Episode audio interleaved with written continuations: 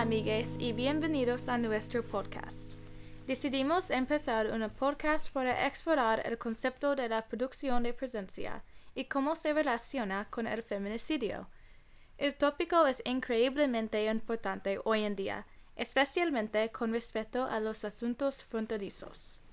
Queremos proveer una advertencia de contenido sensible o trigger warning porque los temas siguientes incluyen la discusión de crímenes violentos y perturbadores contra las mujeres, como la mención de violación, asesinado y tortura. Aunque entendemos que es bastante difícil hablar sobre esos conceptos, es necesario reconocer la existencia de violencia de género en las ciudades fronterizas para que podamos investigar maneras en que las mujeres rechazan y luchan contra la sociedad patriarcal. Antes de introducir algunos movimientos feministas y maneras de activismo, vamos a presentar algunos términos importantes. La palabra feminicidio refiere al asesinato o abuso de una mujer simplemente por el hecho de ser mujer.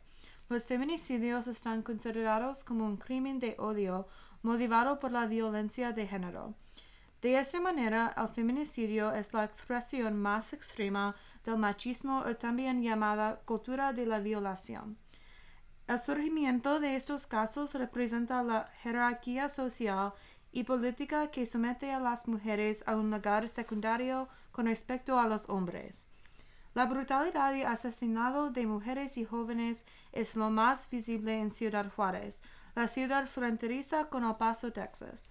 Por ejemplo, desde 1990, aproximadamente 3.000 mujeres han reportadas como desaparecidas y alrededor de 600 mujeres han sido asesinadas en Ciudad Juárez. La realidad es que este número de asesinados sin duda es muchísimo más. Otro término importante y el nombre de nuestro podcast es la producción de presencia.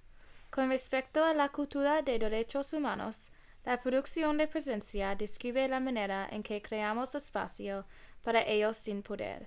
La producción de presencia se ha convertido en un foco del activismo contra el feminicidio. Ha tomado forma con manifestaciones, instalaciones, arte público, murales, poesía y los medios de comunicación audiovisuales. Porque las víctimas del feminicidio ya no tienen una voz, es nuestro trabajo como activistas sensibilizar sobre las violaciones de los derechos humanos. Una manera impactante de producir la presencia es el arte. En este podcast vamos a discutir varias formas de arte que usan las activistas para producir presencia para las víctimas del feminicidios. Vamos a empezar con una discusión del grupo activista de Ni Menos en episodio 2. En episodio 3 y 4 vamos a escarbar en dos tipos de arte específico que producen presencia en Ciudad Juárez.